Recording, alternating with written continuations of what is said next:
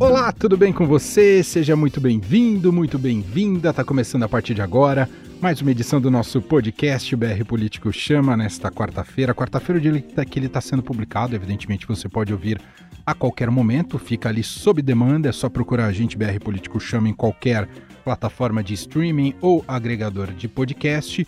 E tenho que dizer logo de cara aqui que esse programa está completando hoje, nesta quarta-feira, ou nesta semana, né, para ser mais exato, a, a, edição de um ano, um ano que estamos no ar com este podcast.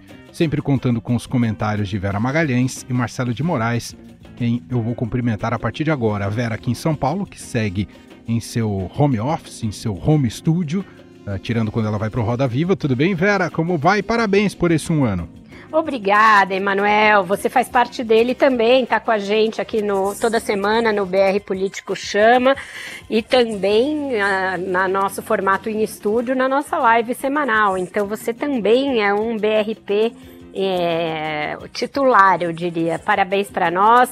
Vem muito mais novidade por aí. Logo, logo a gente vai estar se dedicando a algo que fez com que a gente surgisse lá em 2018, que é a cobertura de eleições. É verdade, chegando aí a cobertura intensa de eleições, eleições municipais. Marcelo de Moraes, diretamente de Brasília, também está aqui com a gente. Parabéns pelo aniversário de um ano, Marcelo. Seja bem-vindo mais uma vez.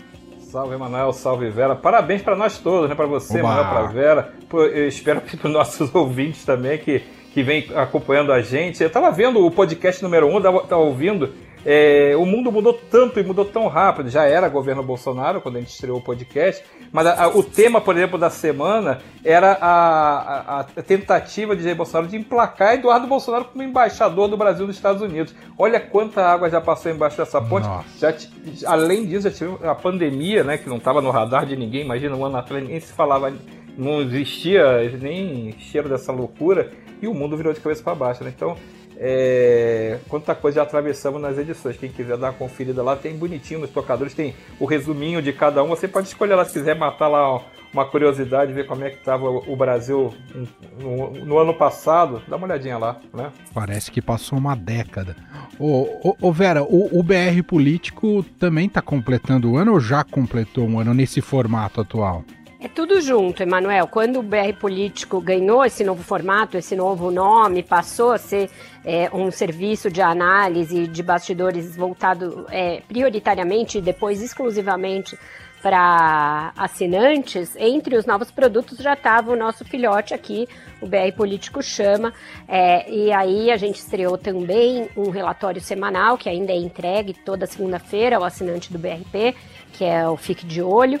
A gente estreou também uma newsletter reformulada, que é feita por mim e pelo Marcelo, com característica mais autoral, de análise mesmo do dia, e ela é entregue antes dos telejornais da noite ali para o nosso assinante já terminar o dia fazendo uma síntese de tudo que aconteceu. E aí os produtos que eram abertos a todos e continuam, é, eles seguem, né? A live também de resumo da semana e logo logo a gente vai entregar muito mais produto é, exclusivo relacionado à cobertura das eleições, vem muita coisa bacana por aí. Muito bom, é isso. Daqui a pouco, até o fim do programa, a gente fala mais sobre esse aniversário de um ano aqui do BR Político Chama. Lembrando sempre, então, que você pode assinar, compartilhar e estar tá junto com a gente em todas as plataformas de streaming, Spotify, Deezer, Google Podcasts, está na Apple também. Qualquer agregador de podcast é só procurar lá o BR Político Chama e fazer parte um pouco aí da sua rotina, nosso produto de áudio do BR Político. Bom, os assuntos de hoje, evidentemente vamos continuar abordando aqui a evolução da pandemia, colhendo alguns aspectos, né, desde a semana passada para essa. Temos também a, essa possibilidade de reconciliação do presidente Jair Bolsonaro com seu antigo partido, PSL, vamos falar sobre isso, e colado a isso também a popularidade de Bolsonaro, que nunca esteve tão bem desde o início do seu mandato. Tem o destaque do Gustavo Zucchi, o repórter do BR Político, e a gente começa o programa de hoje falando sobre economia e, claro, a relação dela com a política e o que há nos bastidores do governo neste momento, esse debate intenso né, de qual será o rumo da política econômica do governo. Né? Será um rumo realmente liberal, como tinha desenhado Paulo Guedes, ou o presidente Jair Bolsonaro teria trocado de posto, Vera Magalhães. Ele deixou o posto Ipiranga, Paulo Guedes, e trocou para um outro posto, talvez uma cara mais nacionalista, ali, um posto BR que seria é, tocado pelo Rogério Marinho. Ele trocou de posto, ô Vera? Ele tá parando em cada posto de beira de estrada, né, Emanuel? Porque ele tomou um gosto por viajar, principalmente para o Nordeste, vem muito mais viagem por aí. Na sexta-feira ele volta a pegar a estrada, vai para o Rio Grande do Norte, estado que tem aí dois de seus ministros como é, políticos representantes de lá. Então o presidente está claramente seduzido por essa agenda é, mais nacionalista, mais desenvolvimentista e também fazendo afagos seguidos aos militares. Né? Tem essa possibilidade de que o orçamento de 2021, que tem de ser mandado para o Congresso até a semana que vem, vai contemplar o Ministério da Defesa com mais verbas do que o Ministério da Educação. São 8 bilhões a mais. Para vitaminar esse orçamento da defesa e, e essa né, complementação prevê aí obras para, é, desculpe, compras de novos equipamentos é, para você readequar aí a todo, o, todas as forças. É, também sairiam recursos do censo do censo 2020, que já não aconteceu esse ano, aconteceria no ano que vem, e pode simplesmente ser suprimido para que os recursos que seriam usados para essa, que é a pesquisa mais importante demográfica do Brasil, é, não, não acontecesse se perdesse aí a série histórica. Então é um absurdo atrás do outro, a gente mal sabe como comentar isso, porque num país que não está em guerra com ninguém, não tem nenhuma ameaça à sua integridade, às suas fronteiras, à sua soberania. Você bombar desta maneira o orçamento da defesa logo depois de uma pandemia que ainda tem consequências seríssimas para a educação e para a saúde, e deixando de realizar um censo que neste momento pós-pandemia pode ser um norte também importante para a definição de políticas públicas, é você ver que um, é um governo totalmente descalibrado nas suas prioridades. E o Paulo Guedes está sendo engolfado por essa troca aí de roupa e está se deixando levar. Marcelo, pegando esse gancho, Paulo Guedes disse nessa semana que fica no governo, porque isso alimentou muito os bastidores, desconfianças, mexeu com o mercado, bolsa ficou bastante nervosa nos últimos dias, depois recuperou com a declaração dele, mas até onde vai. Isso me parece, é um, me parece um flashback da gente conversando sobre o Moro, né? Quando a gente fala até quando ele vai ficar engolindo o sapo. Até quando o Guedes vai ficar engolindo o sapo, Marcelo? Eu tô achando que o Bolsonaro tá querendo quebrar o monopólio do posto Ipiranga. Ele tá querendo ter, abrir esse, esse mercado e ter mais, ter mais lugares para abastecer o carro do governo dele. Na verdade, é, quando você precisa fazer uma declaração para acalmar o mercado dizendo que você fica, você está meio é, no bico do corvo já, né? Você começa a, a, a, subir no telhado. O que eu acho que é diferente na situação do, do Moro pra, e do Mandetta, por exemplo, que também foi demitido no, no quando a crise da, da pandemia estava no início e ele estava muito popular, mas tem uma diferença. Eu acho que é, a importância que o Paulo, Paulo Guedes tem para o governo Bolsonaro é de ser a âncora na economia, uma área que o Bolsonaro não domina. Ele está sendo seduzido, como a Vera falou, por esse discurso nacionalista, por esse, esse, essa coisa do desenvolvimentismo, porque é, é parecido com o que ele sempre praticou e defendeu no tempo dele de político como deputado. Ele não é liberal, esse liberalismo dele, todo mundo sabe, virou, apareceu em 2018 durante a campanha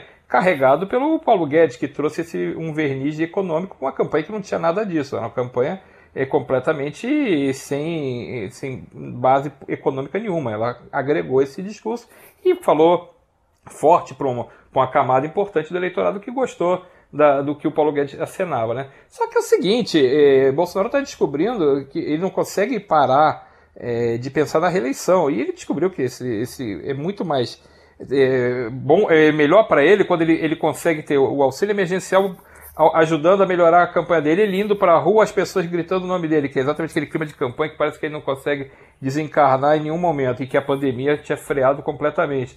Então ele está seduzido, ele tá, e o Paulo Guedes está no meio desse fogo cruzado. Só que, como você disse, Manuel, o mercado reagiu muito mal. E eu acho que essa é a diferença em relação ao caso de Sérgio Moro e ao caso de Mandetta. São pessoas que se agarravam mais na política. Ele não, Paulo Guedes tem um respaldo do mercado que quando ele sair, você, como se você dissesse pra, pra, na economia, olha, aquela política fiscal austera, aquele respeito que a gente ia ter pela, pelos, pelas contas públicas, aquele cuidado para não ter gastança, para não voltar a gastança, para não ser aquela coisa desenfreada que foi, por exemplo, no final do governo petista da Dilma Rousseff, quando teve um pouco antes do impeachment, aquilo ali não tem mais, que o Paulo Guedes ele tem esse compromisso. Quando você tira, você coloca em risco a permanência dele, você sinaliza o seguinte: olha, o cofre vai abrir, agora vamos gastar para eleição, vamos gastar fazendo política, vamos gastar. É, o, o, teto tem que arrebentar, o teto de gasto tem que arrebentar mesmo. Então o mercado reagiu muito mal, como você disse. Na segunda-feira ele ficou muito nervoso, as quedas foram bem, bem expressivas.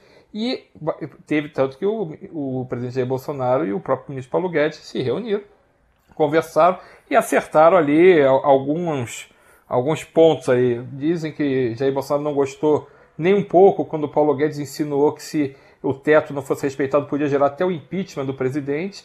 É, Bolsonaro teria achado que ele avançou demais nessa, nessa fala dele. E o Paulo, Paulo Guedes falou que não avançou demais, que tinha, é, ele só fez um alerta, que ele tem a confiança do presidente, o presidente tem a confiança nele, e isso foi suficiente para o mercado dar uma respirada no dia seguinte, na terça-feira, subiu mais de 2% a Bolsa de Valores de São Paulo, mostrando que Paulo Guedes é ainda o, essa âncora na economia. Então, eu acho que tem uma diferença. Mas Paulo Guedes está ali. É, quando você começa a ter que explicar muito por que, por que você vai ficar, é porque você já está indo embora. Uhum. É isso. Bom, e conectado também esse primeiro bloco, esse primeiro tema de hoje aqui do BR Político Chama, a gente traz aqui a reportagem do Gustavo Zucchi, que aborda justamente essa diferença no orçamento entre priorizar a área da defesa e a pasta da educação. Diga lá, Gustavo. Olá, Manuel, Vera, Marcelo e olá ao ouvinte do BR Político Chama. Completou-se na última segunda-feira, dia 18, dois meses que Abraham Weintraub deixou oficialmente o Ministério da Educação. Mas de lá para cá, a atuação da pasta e do governo como um todo diante da educação não deixaram de ser um problema. A mais recente ação que suscitou críticas de especialistas e parlamentares foi o esboço da Lei Orçamentária Anual, a LOA, que prevê que a defesa teria 8,2 bilhões de reais a mais do que o MEC. Ainda, a pasta estaria disposta a abrir mão de quase 55 milhões de reais de suas despesas discricionárias para direcionar o dinheiro para as Forças Armadas e suas escolas cívico-militares, Ainda, o Senado deverá aprovar nesta semana o novo Fundeb, sem maiores mudanças e sem a participação efetiva do governo em sua confecção. O descrédito do Ministério, agora com Milton Ribeiro no comando, continua tão alto que, como mostramos em nosso relatório Fique de Olho, parlamentares não irão aguardar o ministro para iniciar a regulamentação de pontos específicos da proposta exigidas pela PEC, como conta a deputada do PDT de São Paulo, Tabata Amaral. É claro que se o novo ministro ele quiser participar dessa discussão, o diálogo está 100% aberto mas ele aí de um entendimento que talvez o, o, governo não tenha tido na discussão sobre a PEC, de que muitas pessoas vêm trabalhando sobre isso há um ano e meio. Então, eu tenho a minha proposta sobre quais são as práticas de gestão, qual é a fórmula, e o governo vai ter que correr muito e entender que há uma construção de um ano e meio. Mas é claro que é melhor que eles participem. Só não é o que a gente viu até agora. Em 2006, quando o Fundeb foi criado, o então ministro da Educação, Fernando Haddad, enviou ao Congresso uma medida provisória regulando o fundo. Houve na época até mesmo um debate se isso poderia ser feito por MP ou se seria melhor o envio de um projeto de lei. Desta vez, um PL deverá ser apresentado pela relatora da PEC, a deputada professora Dorinha. O desafio é conseguir consensos suficientes para aprovar o texto até o fim do ano. E o problema deverá ser político, já que é a regulamentação que deverá definir quais cidades irão ganhar mais do que outras. E a gente sabe que quando tem dinheiro envolvido, ninguém quer perder o seu quinhão. Fico por aqui. Até a próxima. Tá aí o destaque do Gustavo Zucchi. Vera Marcelo, vocês querem arrematar? Eu até, Vera, é, pegando um pouco do, daquilo que disse o Gustavo e trouxe aí o Gustavo de informações, é, especialmente sobre esse novo ministro da Educação, ele até agora não disse a que veio, né, Vera? Não disse a que veio, ele pegou Covid logo na chegada, então ficou ali justificadamente afastado. Mas logo depois, quando voltou, Emanuel também não se dedicou a isso que ele, de que ele tratou, que é a regulamentação necessária do Fundeb, que virá logo após a sua aprovação pelo Senado. É, e agora a gente tem essas notícias de que a educação não vai ter tantas verbas quanto se esperava para uma recuperação pós-pandemia. Hoje, no BR Político, a gente publicou que está no Diário Ofici Oficial da União desta quarta-feira o veto do presidente Jair Bolsonaro a medidas também relacionadas à educação. Ele vetou uma medida provisória que tratava aí de é, adequação da educação na, na época de pandemia e vetou dispositivos que obrigavam a União a usar parte do orçamento da guerra para transferir recursos para estados e municípios se prepararem para volta às aulas, para fornecerem aulas online. Então, é, a educação realmente tem sido uma área bastante sacrificada pelo governo Jair Bolsonaro. E Marcelo de Moraes. Não, diga, pode falar queria dar um pitaco, que é assim, tudo bem, ele, ele, eu acho que ele está muito aquém do que um ministro da educação ideal pode fazer. Mas só dele não fazer a balbúrdia que o Abraão Weintraub fazia, pelo amor de Deus, tá, eu estou satisfeito. Deixa assim que é melhor do que voltar um, um, um, um outro Isso Abraão é Weintraub. Porque é, eu acho que o Brasil nunca teve, nunca, eu falo nunca, nunca é tempo aberto, hein? Nunca teve alguém com Abraão Weintraub na frente de um ministério tão importante quanto o Ministério da Educação. E espero que nunca mais tenha. Verdade, você tem toda a razão. Bom, assim a gente fecha a, o primeiro bloco aqui do nosso podcast, o BR Político Chama. Seguindo e entrando agora no próximo bloco, um bloco mais de análise política, a gente começa com essa possibilidade de reconciliação entre o presidente Jair Bolsonaro e seu antigo partido, o PSL. Acho que todo mundo deve lembrar a maneira como ele saiu do PSL. Uma briga feia, né? E com várias é, denúncias de lado a lado, né? várias críticas de lado a lado, enfim. Ah, por que essa, esse, essa reconciliação ainda está no horizonte, hein, Marcelo? Não, não é muito estranho, não, Marcelo? É, você estranho é, é, mas a gente acostumou, nesse um ano de podcast, a gente acostumou a falar de muitas coisas estranhas que acontecem envolvendo personagens desse governo, né? Então você tem o presidente que foi eleito por um partido com que Podia, ele não tinha. Inclusive chamar Stranger Things esse podcast. porque, porque é, mas é a pura verdade. A Vera tá corretíssima, porque olha é, é, todo dia ter uma maluquice vindo. E assim, não é a gente que, ah, gente, eu achei uma coisa louca. Não, é, são coisas oficiais. O governo, o presidente foi eleito e trouxe um monte de deputados para o Congresso, mais de 50 deputados, vários senadores, todos vieram pelo PSL, que era um partido que ele não tinha identidade nenhuma, mas que ele se filiou, que é uma tendência na, na, na, na política, na trajetória política dele, passou por 9, 10 legendas, ele sempre troca. E ele se filiou ao PSL, foi eleito por ele, mas não conseguiu ficar, acho que meio ano sem brigar dentro do partido. comandou uma retirada para criar o próprio partido, o Aliança pelo Brasil. E aí a gente foi ver como é que a vida é dura. O presidente não conseguiu viabilizar esse partido, o Aliança pelo Brasil não saiu do papel, mal reuniu o, o apoiamento, não, não tem o, o número de assinaturas necessárias para ser um partido político, precisa ainda muita coisa, e parece que o presidente e seus aliados foram meio que desistindo porque se inviabilizou. Com a eleição municipal desse ano, é, precisando de uma pressa para que as pessoas que são interessadas em se candidatar tenham suas legendas, não dava para ficar esperando nem ficar na chuva sem um partido, porque o Aliança não ia ficar pronto a tempo.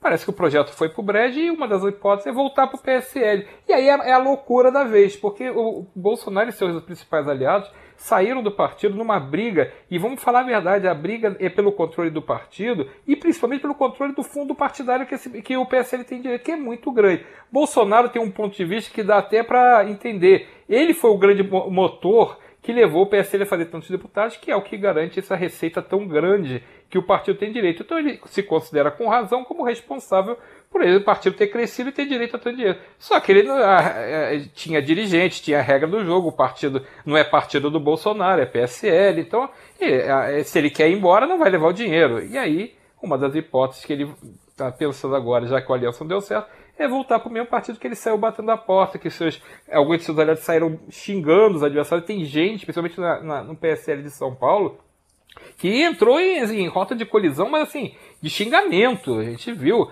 como é que foi a, a, o, fim do relacionamento político entre grupos, por exemplo, do Eduardo Bolsonaro e a Joyce Hasselman, por exemplo, ou do Major Olímpio, por exemplo. Então, é, como é que se reconcilia isso? Eu acho muito difícil, mas como nesse país as coisas estão muito estranhas, ah, conversas, só que eu acho que não vai conseguir é, rapidamente um acordo. Eu tenho a impressão que vai ser, vai ser difícil de fechar esse acordo e eu acredito que o Bolsonaro não vá para o PSL. Acho que ele vai acabar tendo um outro rumo.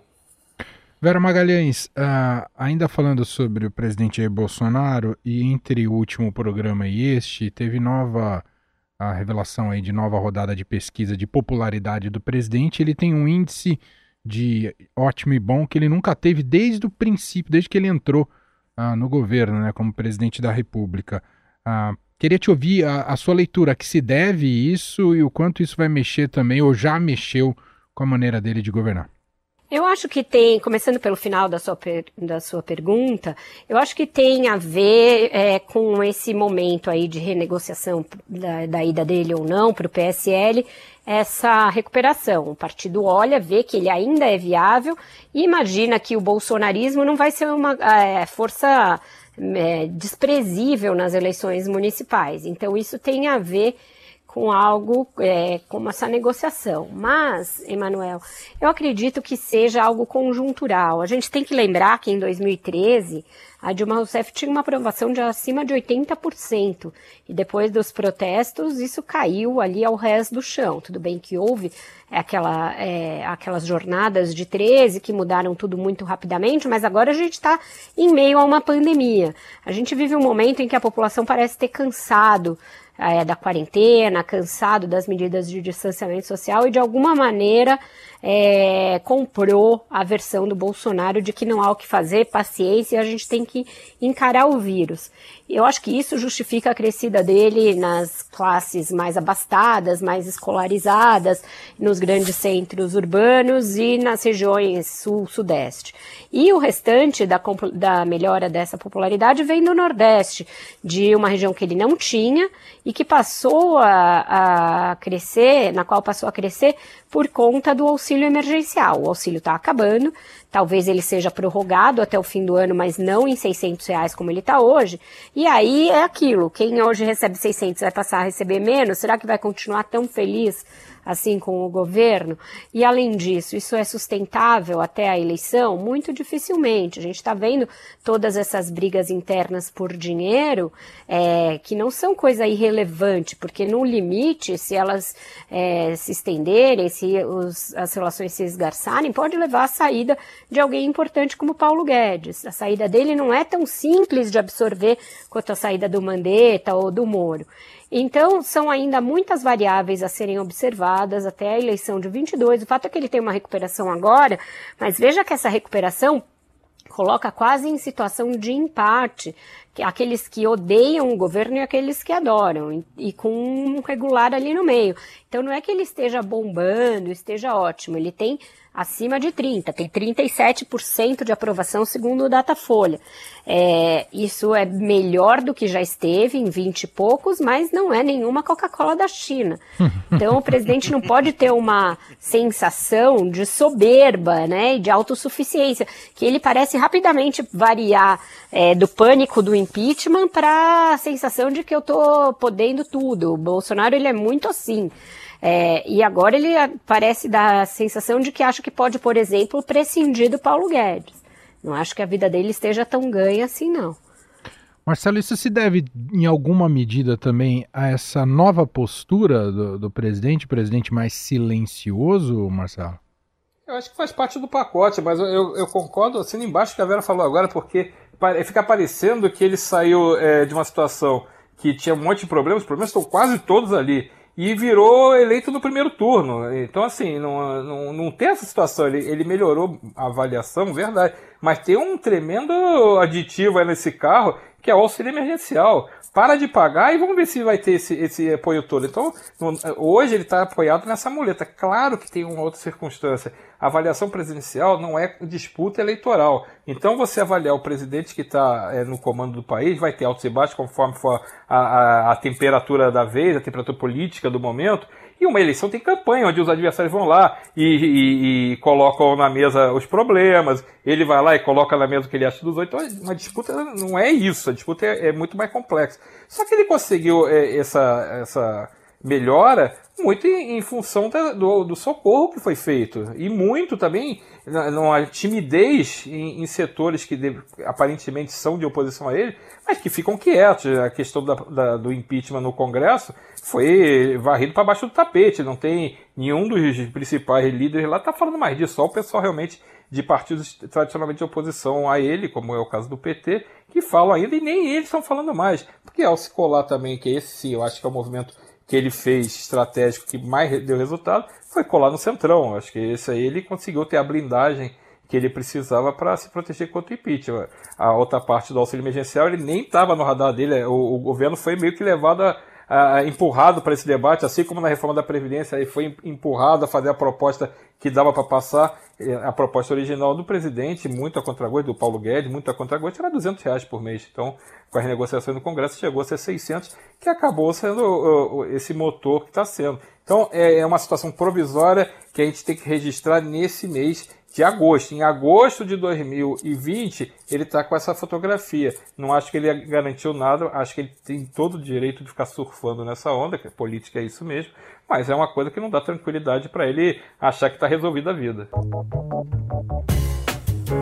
Bom, Assim a gente fecha mais um bloco aqui do nosso podcast, o BR Político Chama, partindo para o bloco que a gente sempre dedica, o bloco final, nessa fase de pandemia, analisar algumas questões relacionadas à evolução dela aqui no Brasil. Semana passada falamos muito né, sobre a corrida pela vacina, até porque muitas das vacinas estão sendo testadas no Brasil. O Brasil virou né, um terreno fértil né, para os pesquisadores, já que aqui o vírus ah, está, está muito ativo, né, e isso é, é, é bom para os pesquisadores, para quem está desenvolvendo vacinas. E nessa semana tem alguns outros destaques para discutirmos aqui. O primeiro deles, e aqui eu passo primeiro a bola para o Marcelo de Moraes, você me relatava antes do início do programa, Marcelo, que a cloroquina está faltando no, no, no, mercado, é isso, Marcelo? Acabou a cloroquina, estoque de cloroquina? Pois é, estou dizendo que está com pouco cloroquina, o que é uma coisa é, meio mais doida ainda, né? Porque tinha, tem cloroquina doidado, segundo o exército, está cheio de cloroquina, a gente não sabe para que serve, talvez seja para malária. Eu acho que não tem tanto paciente para malária assim, para lupus. E a gente fica numa, mais uma política pública é, completamente sem pele em cabeça, que além de tudo periga ter arrebentado uma parte dos cofres públicos com uma, compras completamente desnecessárias. E dá por cima faltando cloroquina. Nesse, é, eu não sou médico, não vou ficar falando se é bom, se é ruim. Eu não vejo, não há nenhuma comprovação, nenhuma, zero comprovação que ela beneficie alguém no tratamento. Mas aí é, é questão de cada um consultar seu médico, faz o que bem entender a vida da pessoa, que é colocar em risco é por conta dela. Mas assim, além de tudo, parece que nem, nem é, é bem organizado o abastecimento e a distribuição desse negócio. Ou seja, é tudo errado, né? Tudo errado. Vera, Passamos de 110 mil mortos, né? E esse número continua é, num patamar alto, numa média alta no Brasil, né? Temos relatado quase que diariamente sempre mais de mil mortes por dia. Seguimos nessa toada, né? Que é sempre bom a gente reforçar, né? Que a gente tem chamado a atenção como às vezes esses números é, podem passar, é, podem normalizar a situação, né? não parecer que é grave a situação aqui no Brasil. E associado a isso, os governos seguem batendo cabeça em relação à volta às aulas. Aqui em São Paulo, nessa semana, na cidade de São Paulo, o prefeito Bruno Covas disse que em setembro não volta, já marcou isso para outubro, que agrava muito a situação nas famílias também, não é, Vera? É difícil ter uma resposta clara em relação a isso. Mas tem muita gente que está retornando ao trabalho, mas os filhos precisam continuar em casa. Exatamente, Emanuel. A gente tem aí nessa situação da educação a mais difícil de todas, né? É, é, muito, são muitos fatores a analisar. A gente tem visto na Europa é, um repique da pandemia em relação ao que houve é, com a volta às aulas. Então, a gente tem uma série de estudos que mostram a dificuldade dessa decisão. É, eu acho que acerta o prefeito, eu acho que ele, o governador, vem batendo cabeça em algumas várias é, situações aí dessa abertura, mas eu acho que o prefeito está correto com a decisão de, de não fazer isso em setembro. Era uma, já uma coisa meio, é, meio alite, meio mussarela ali, que cada um faria a volta às aulas é, gradual, com atividades extracurriculares. Era um jeito de amenizar a pressão das escolas particulares, mas o prefeito decidiu que não vale para ninguém, nem rede pública nem privada, e isso é importante para não criar uma situação de disparidade entre, alunos da rede pública e da rede privada. E aí a gente vai ter uma tentativa de novo em outubro. Eu começo a achar que esse ano a gente não vai ter aula presencial mais, porque outubro já é o ultíssimo semestre, é, ulti, ulti, ultimíssimo trimestre, já não tem muito sentido voltar. As famílias seguem aí é, bastante inseguras. Eu acho que o governo tem de garantir creche e garantir escola para aquelas mães que precisam voltar. Aí eu imagino que possa haver uma situação emergencial, mas depende muito de rastreamento. Você precisa rastrear quem são essas famílias, fazer um trabalho ativo aí das prefeituras e do governo, mas eu não estou muito botando fé em volta a regular as aulas mais esse ano, não. Muito bem. Bom, como a gente está chegando aqui ao fim do podcast de hoje, o BR Político Chama, e a edição de um ano desse podcast, é, eu acho que é importante, antes do fim aqui, ou Marcelo ou Vera, contar um pouquinho que talvez muitos ouvintes acompanham o nosso podcast e talvez não sejam assinantes do BR Político.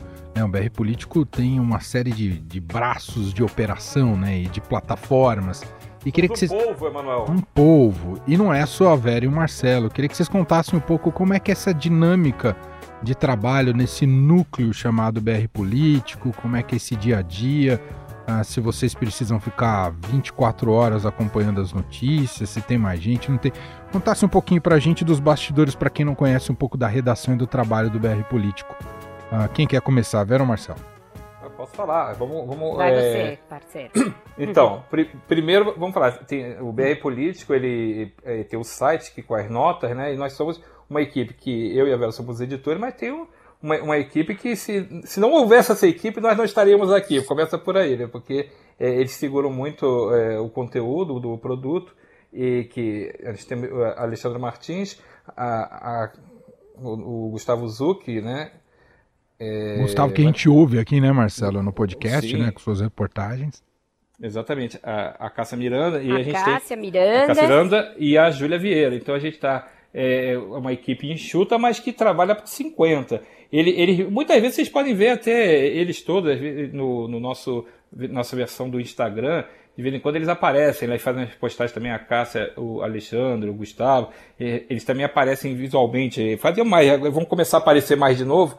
E a gente tem é, muitos produtos, como a Vera estava falando no início, a gente tem, é, além do, do, site de notas e além do podcast que a gente está fazendo aqui agora, do o, o BR Político, ele tem vários produtos como a newsletter diária da gente, que é o BR Político Analisa, sai de segunda a sexta, logo no fim da noite ali, a pessoa tá, antes de chegar, você vê seu telejornal, você já tem na sua caixa de correio, o assinante já recebe na caixa de correio.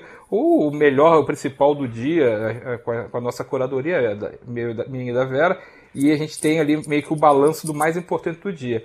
Na segunda-feira, cedíssimo, assim, de madrugada, você já está recebendo também um relatório especial, que é o BR Político Fique de Olho, onde você tem também o, o, o que vai ser importante, os principais temas que vão ser importantes para a próxima, é, para aquela semana que está começando, a segunda-feira, justamente por isso que você abre os trabalhos já tendo uma noção para onde vai soprar o vento, né, na, na política, na economia. A gente tem a nossa live, né, que é o, o BR Político Comenta, que é, é, a gente faz na sexta-feira, eu e a Vera, a gente bate aquela bola, fica ali, a gente conversa sobre os principais temas da semana. O BR Político chama, que a gente já falou aqui do podcast. E vai ter muito mais coisa. A gente tem no Instagram, a gente está no Twitter, a gente está em todas as, as, plataformas, a gente está é, fazendo também. E eu queria falar também mais da, da, do, da equipe, porque realmente as pessoas acham que, como a gente, nós somos os dois editores, que aquilo ali tudo é, é a gente que faz o, tanto a, Alexandra, a Cássia, o Gustavo e a Júlia, eles dão uma, eles apuram muitas informações, hum. eles são repórteres que estão apurando muitos conteúdos que a gente está ali, nós somos os editores, mas eles apuram e fornecem o conteúdo com as apurações deles.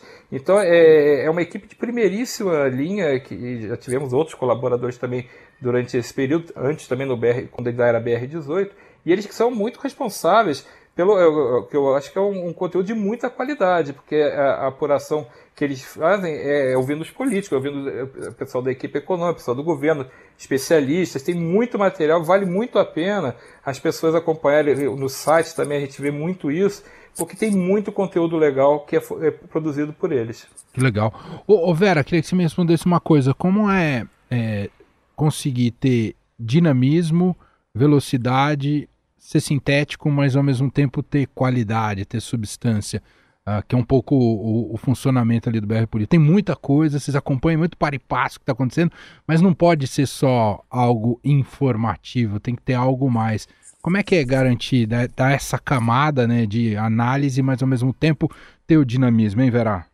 A gente foi adquirindo essa expertise meio com a bicicleta andando, Emanuel, porque o BR-18 foi criado em, ali em fevereiro de 2018, já muito na, na antessala da eleição presidencial, que é, foi a eleição presidencial mais difícil, mais surpreendente, mais importante aí das últimas décadas. O nosso diretor de redação do Estadão, João Caminoto, tinha essa percepção desde o início, que 18 seria um ano significativo.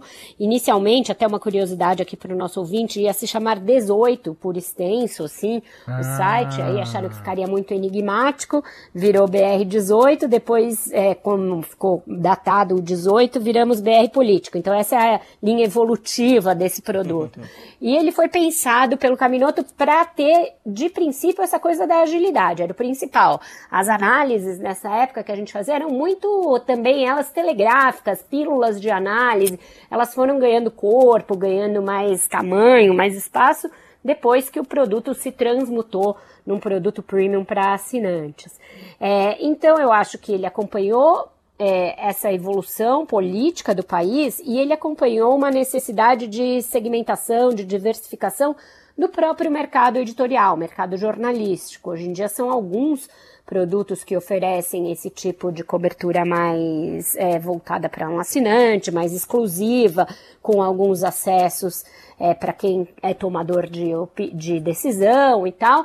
E a gente se inscreve nesse nicho aí. Ainda é muito difícil num país como o Brasil você ter uma carteira, por exemplo, grande de assinantes dispostos a pagar por um produto com esse conteúdo, mas isso está crescendo.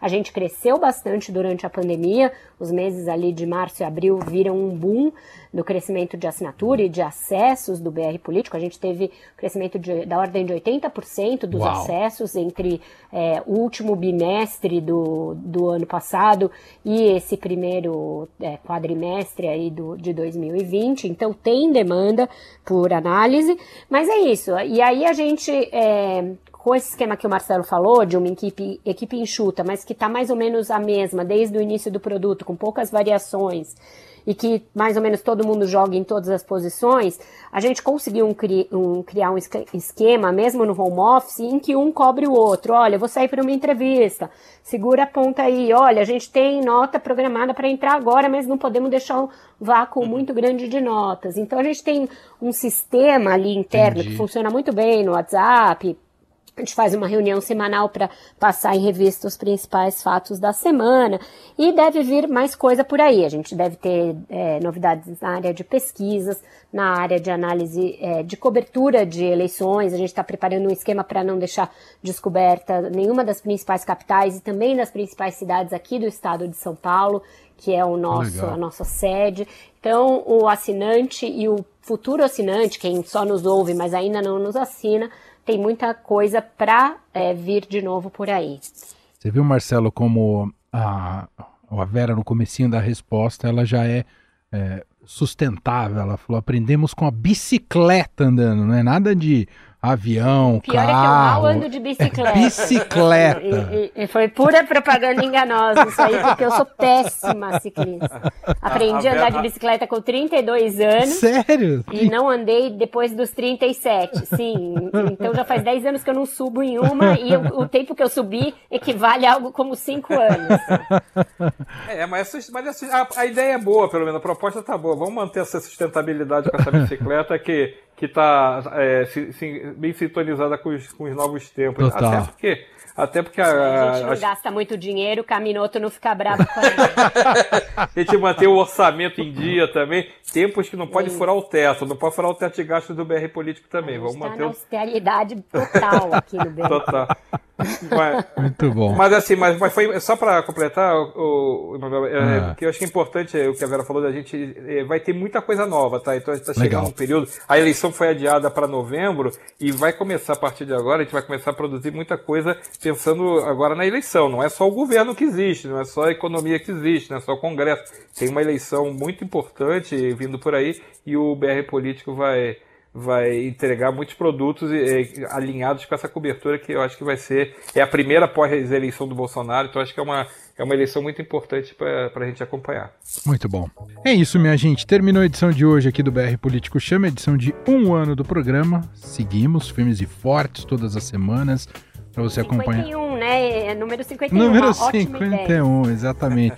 que faz um brinde à distância, né? Nesses tempos de pandemia. Não sabemos quando poderemos brindar presencialmente, mas fica o brinde aqui, o brinde também para você ouvinte que nos acompanha todas as semanas esse papo imperdível com Vera Magalhães e Marcelo de Moraes. Nem preciso dizer né, do quanto é, para mim é, é, é, uma honra sempre conversar com, não só uma honra, né, mas o quanto eu aprendo tá com dois dos maiores jornalistas do Brasil toda semana. Fico Agora nervoso toda vou vez aqui, quando eu vou apresentar esse programa para dar conta de estar tá no mesmo Cara, nível. Entende tudo de rádio, tudo de podcast, quer bancar o humilde aqui. É. Para com isso, Emanuel, para agora.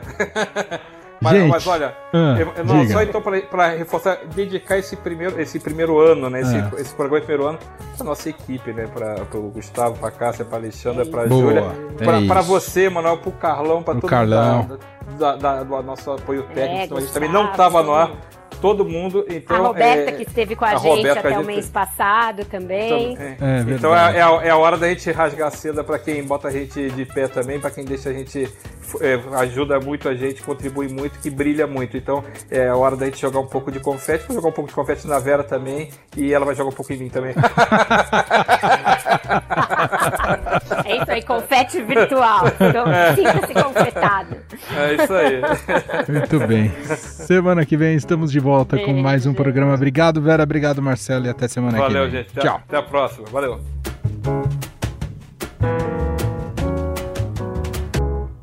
BR Político Chama. O que você não pode perder na política e na economia. Com Vera Magalhães, Marcelo de Moraes e Emanuel Bonfim.